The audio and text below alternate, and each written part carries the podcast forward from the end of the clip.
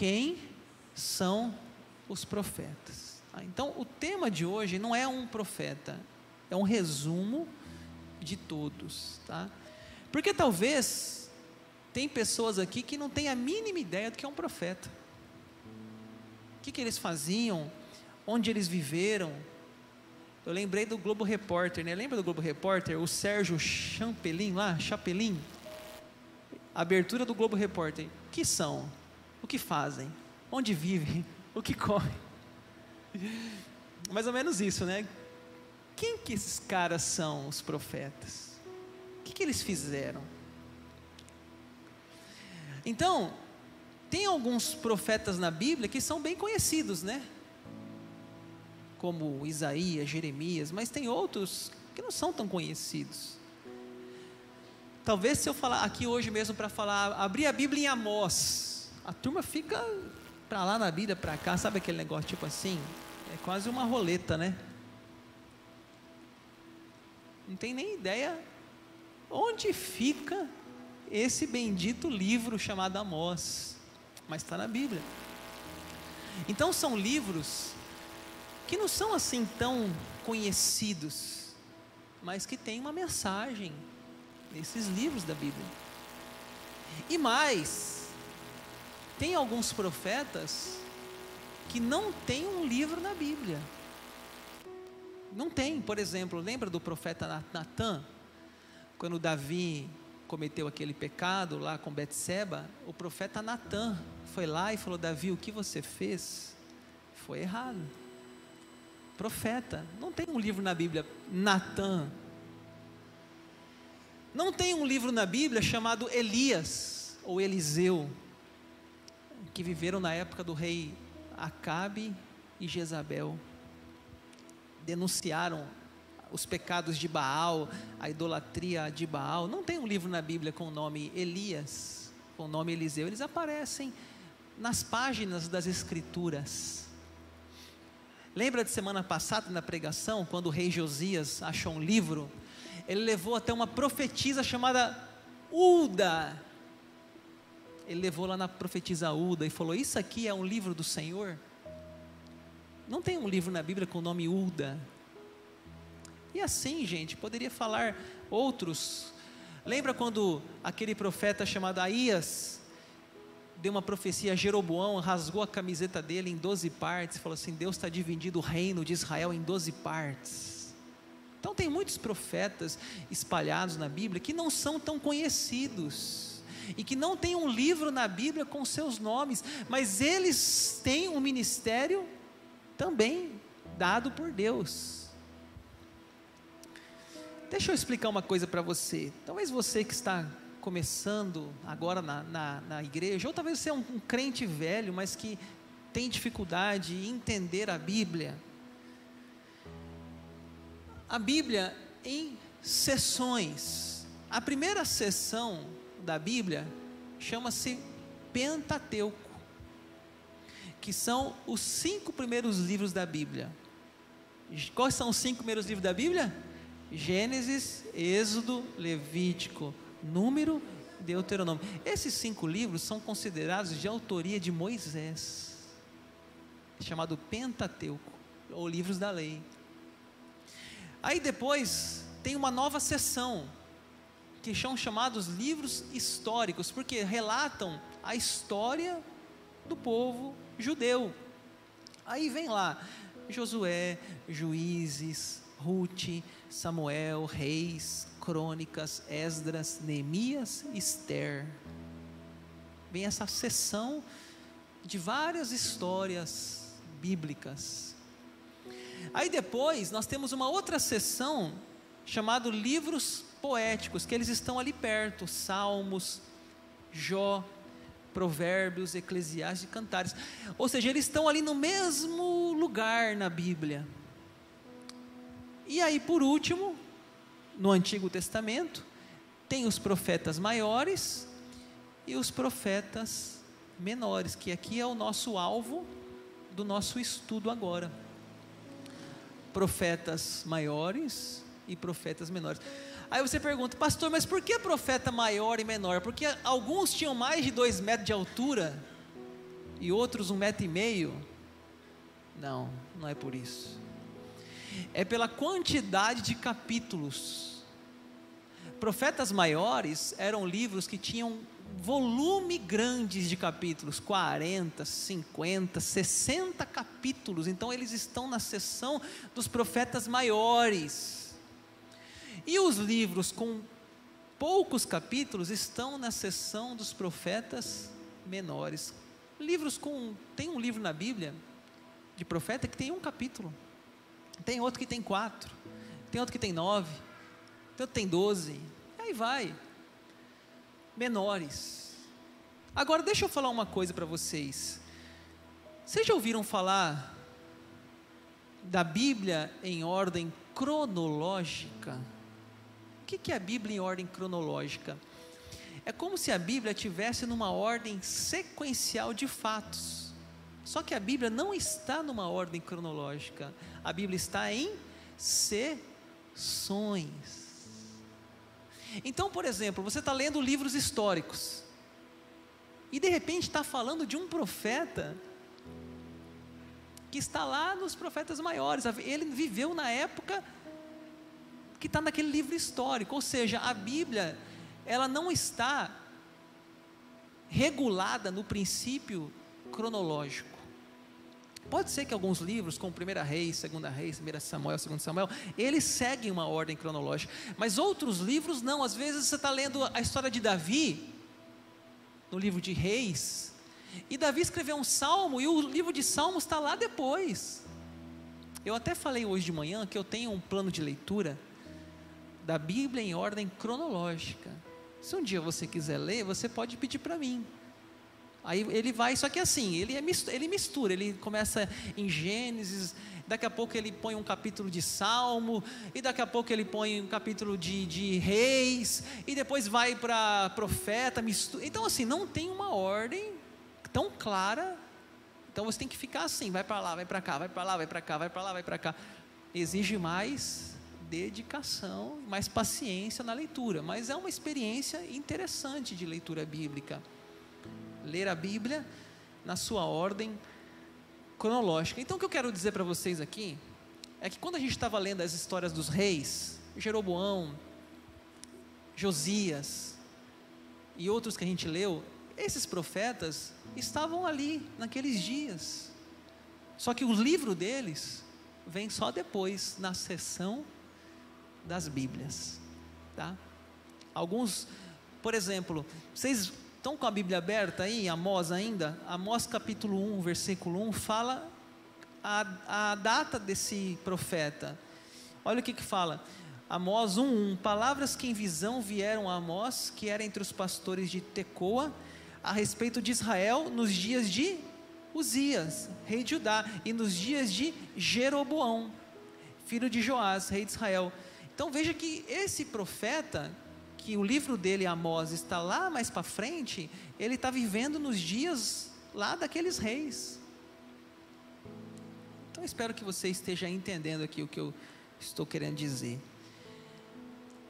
Então, que, quem é um profeta? Né? O que, que é um profeta?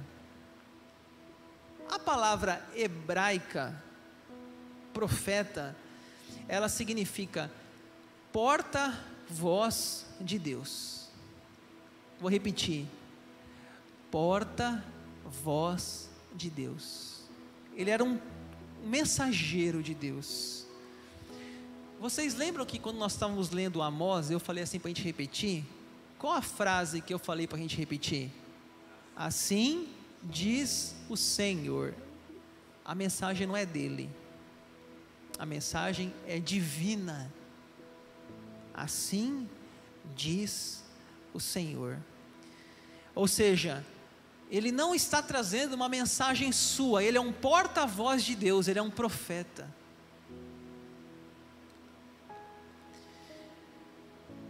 Aí você fala assim, pastor, mas possivelmente também, né? Lá naquela época tinha um verdadeiro profeta, tinha os falsos profetas, sim. Agora, o que era um verdadeiro profeta? Primeiro, não era uma pessoa de uma grande de um grande currículo. quando a gente vê os profetas da Bíblia, a gente vê que eles vinham do lugar nenhum. Vocês viram Amós? Amós fala: palavras que em visão vieram a Amós, que era entre os pastores de Tecoa. Ele não era do palácio, Amós. Ele era um pastor, um homem do campo. Ele não era sangue azul. Ele não era filho de Roboão, filho de, de Salomão, filho não sei do que. Não, eles não tinham uma classe especial. Eles eram pessoas comuns, os profetas, a maioria deles. É como se hoje, de onde você é? Lá da capital de Guiratinga. E tem alguma coisa boa em Guiratinga? Mais ou menos isso, né? Os profetas, eles não tinham uma, uma grande, um grande currículo, um grande é, antepassado, nenhum livro, às vezes com o seu nome, mas o grande diferencial de um profeta era que ele era cheio do Espírito Santo. E eles vinham do mais lugar mais pequeno, povoado, e colocava o dedo na cara dos reis e diziam: Você está errado. O que você está fazendo, Deus não se agrada. Eles não eram aquele tipo de gente que chegava dando carteirada, né? Sabe o que é carteirada? A minha carteira aqui, ó, eu sou, sou isso, sou fulano de tal, sou aquilo. Não, eles não davam carteirada. Eles eram pessoas comuns. A maioria deles são pessoas simples que Deus dá uma mensagem e eles avançam para a sua missão e eram reconhecidos para o seu caráter e pela denúncia do pecado. Isso está errado, assim diz o Senhor. Agora, você acha que a missão deles era fácil? Não era. Gente, ó, ser um profeta na Bíblia, eu acho que era uma das vocações mais difíceis. Você imagine Elias ir lá no rei Acabe na Jezabel e falar que não ia chover e o rei, ele, o rei Acabe falou para ele assim: Você é o perturbador de Israel, Elias. Perturbador chamou ele. Por que perturbador? Porque ele não queria o conforto, não. Elias queria era o, a coisa certa. Não era uma vaga no palácio. Não era um esquema. Ele queria era falar o, o erro. Lembra de Daniel? O que, que Daniel aconteceu com ele? Foi jogado na cova dos leões. E os amigos de Daniel? Na fornalha. O rei Nabucodonosor fez uma grande estátua e falou: Quem não se prostrar na estátua será lançado na fornalha. Os amigos de Daniel falaram: oh, Rei, faça o que você quiser, mas nós não vamos nos prostrar diante da tua imagem. Não era fácil, gente, ser profeta, não. Quem não se lembra de Jonas? Deus fala para ele ir para Nínive e fala: Não, Deus, eu não gosto daquele povo, não. Eu tenho trauma dos ninivitas. E ele pega um navio para outro lugar. Você acha que era fácil ser profeta? Jeremias, chamado de profeta chorão, tem um livro na Bíblia chamado Lamentações de Jeremias. Lamentações. Por que Lamentações? Porque a missão dele era muito difícil. A missão dele foi muito árdua. Jeremias foi perseguido, foi encarcerado, passou fome, foi colocado no calabouço. Essa era a missão de um profeta. Não era fácil. Agora a pergunta é: como, pastor, que eles recebiam essa mensagem? Como que eles recebiam essa visão? Alguns tinham sonhos.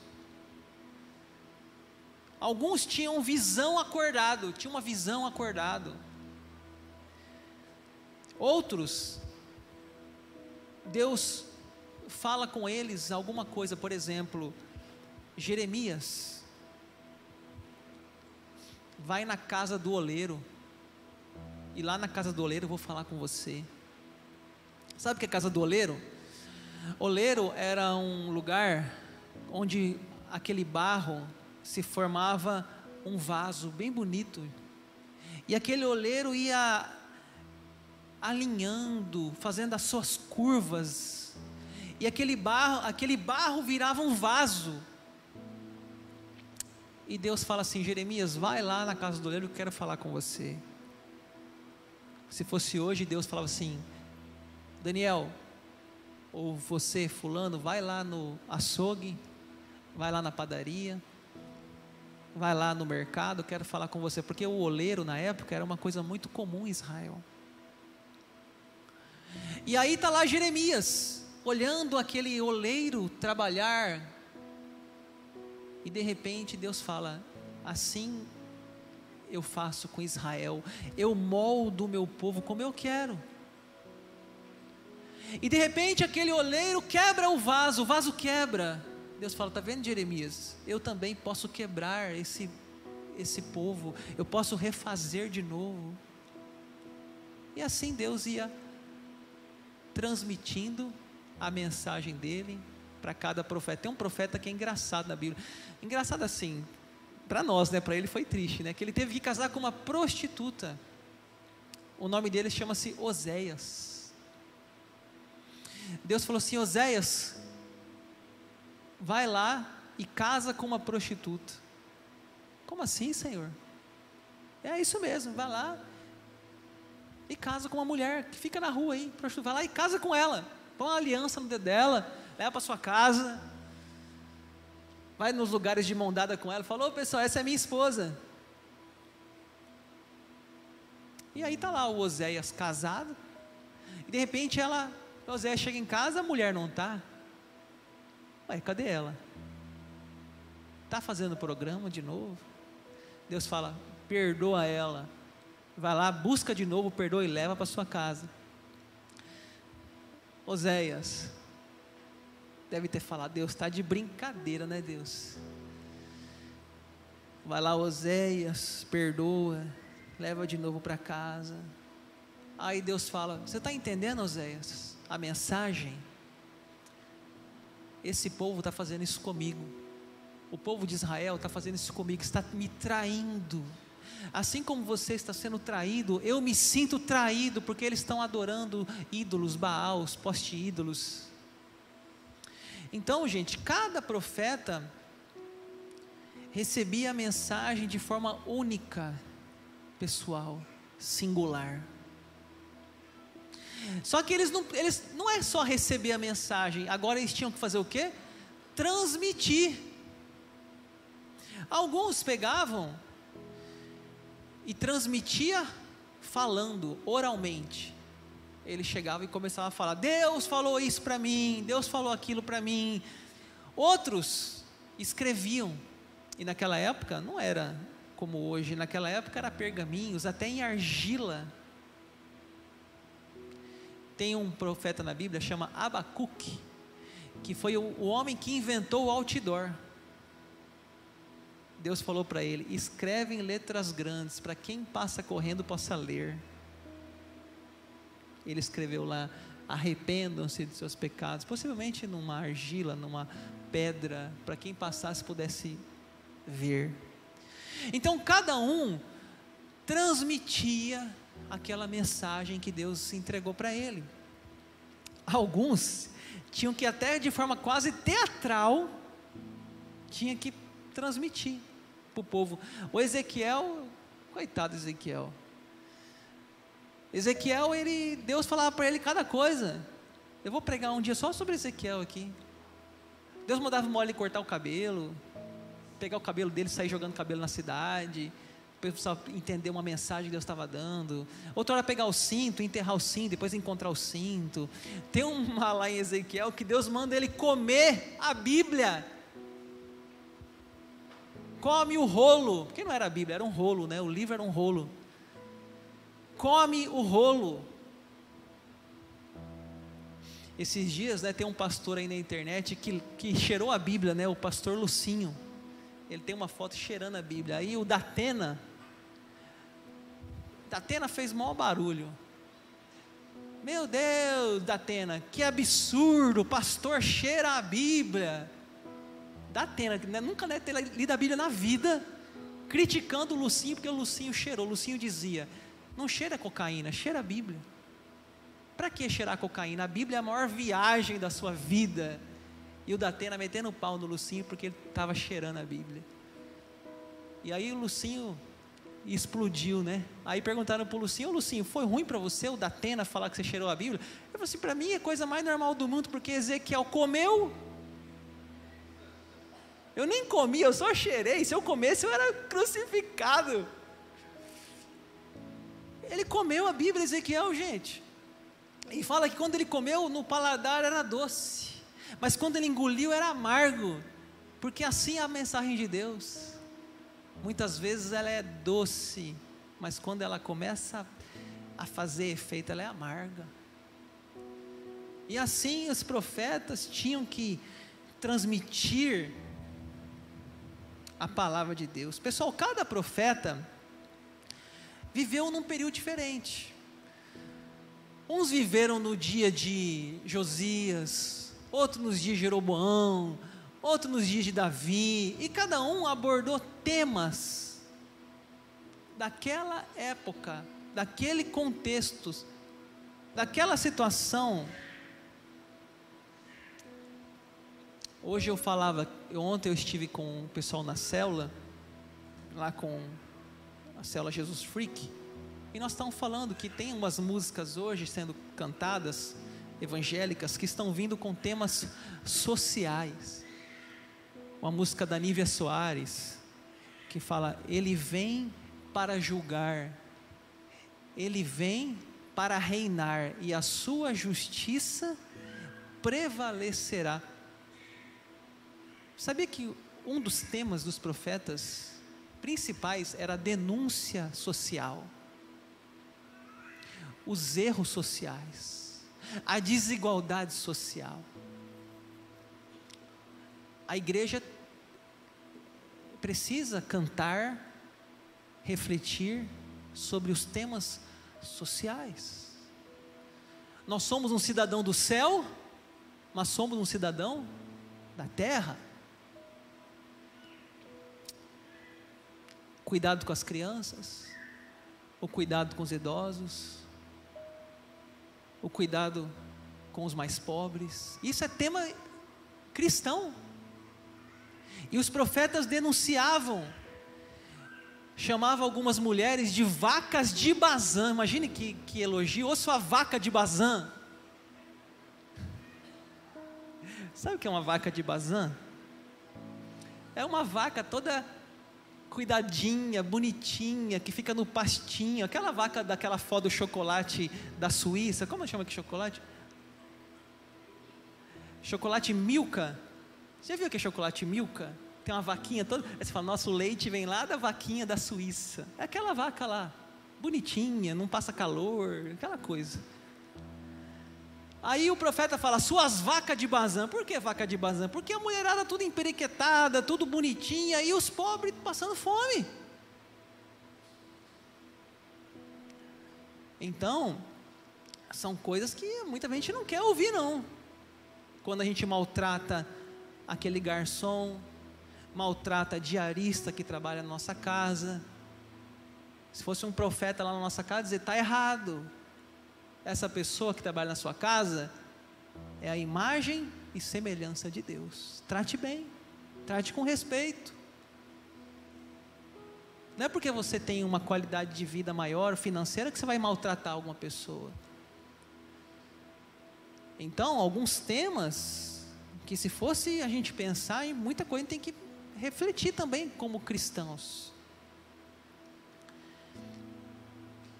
E assim, gente, cada profeta fez um, um trabalho na sua época.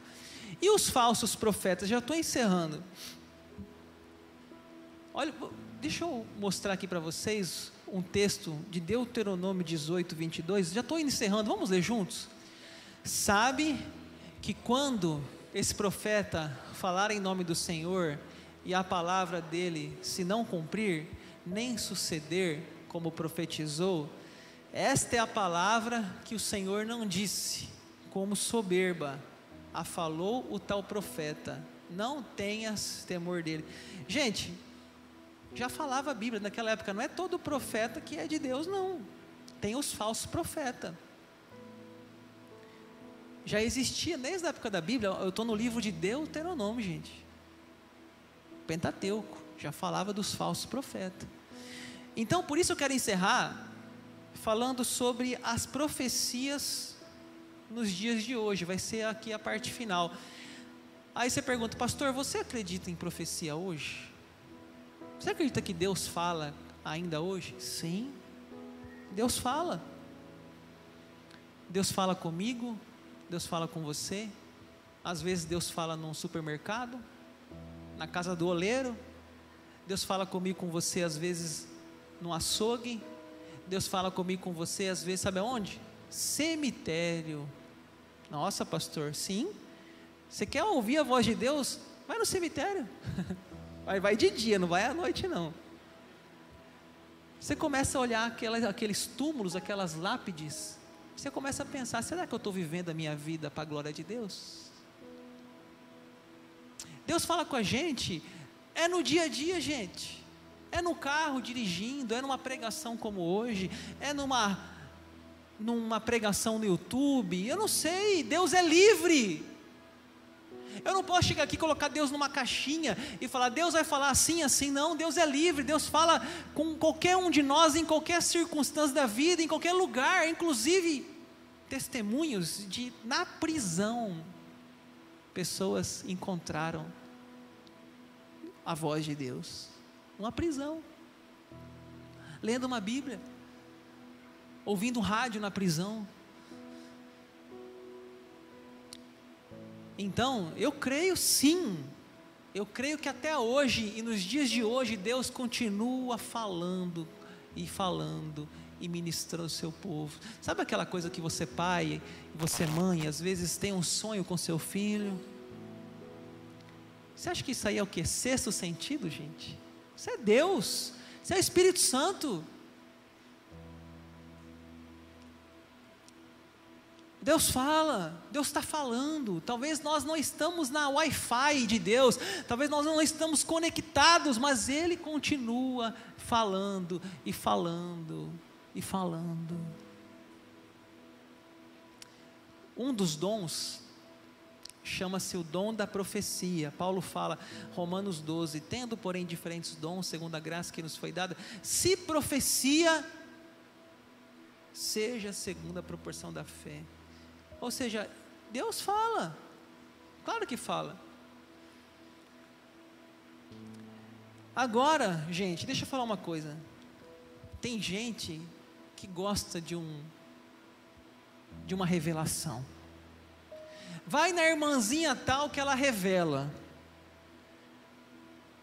Aí vai lá naquela irmãzinha, pega o endereço, aí chega lá, nunca viu a pessoa, não conhece, não sabe quem é a pessoa e entrega a sua vida na mão dela, ela fala lá umas coisas lá em nome de Deus, e você fala, ah, amém, é verdade. Será que será que é de Deus?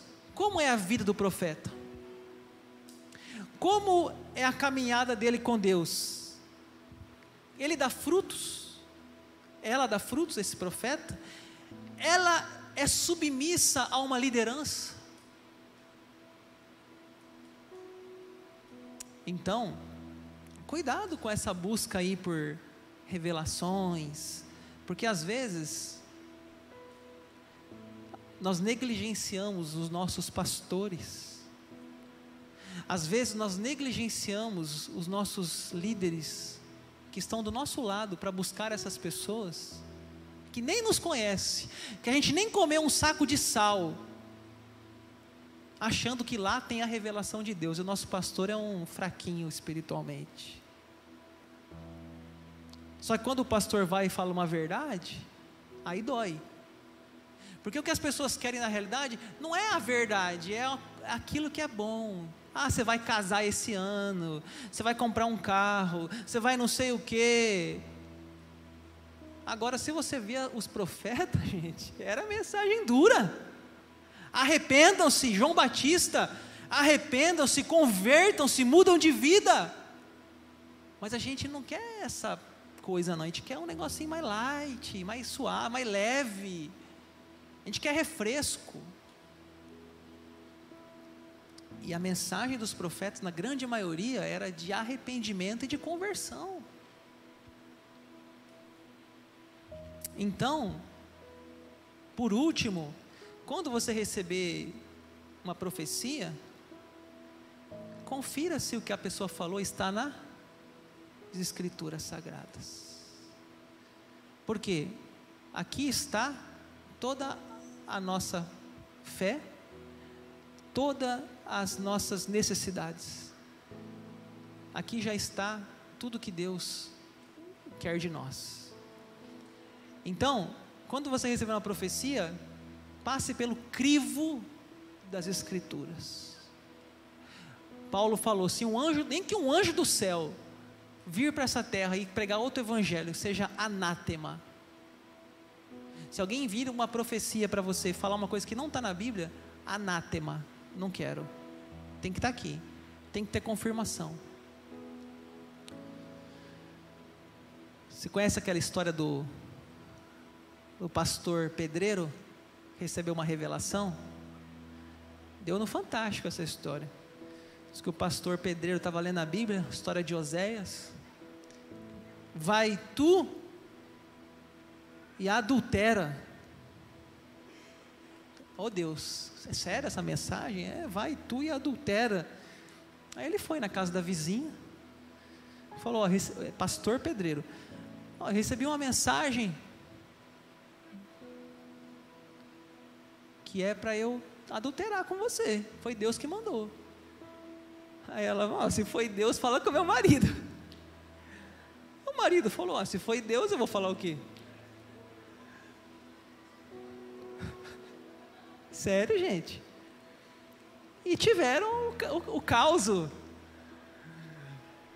Aí foi o profeta, o profeta não, o profeta, foi o repórter lá na casa do, do pastor Pedreiro e falou: oh, meu amigo, mas aqui fala assim: vai e a mulher adúltera, tem um acento no.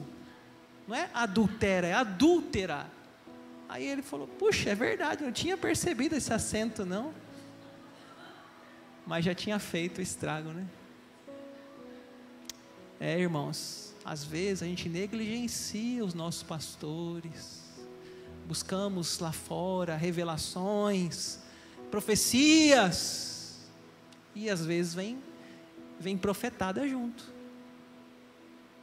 Vem coisas que não é do Senhor junto. Então, o apóstolo Paulo fala assim: façam tudo com ordem e decência. Tudo com ordem e decência. O coração, gente, é tão carnal o nosso coração, que às vezes eu, eu sonho com alguém, mas eu não chego e falo com a pessoa.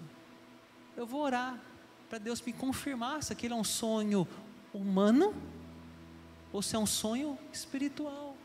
Porque às vezes eu vou lá e falo, oh, sonhei com você, fulano. A pessoa fica doida, com medo, vai morrer. E às vezes foi simplesmente um sonho da minha ansiedade, das minhas. Não foi um sonho espiritual.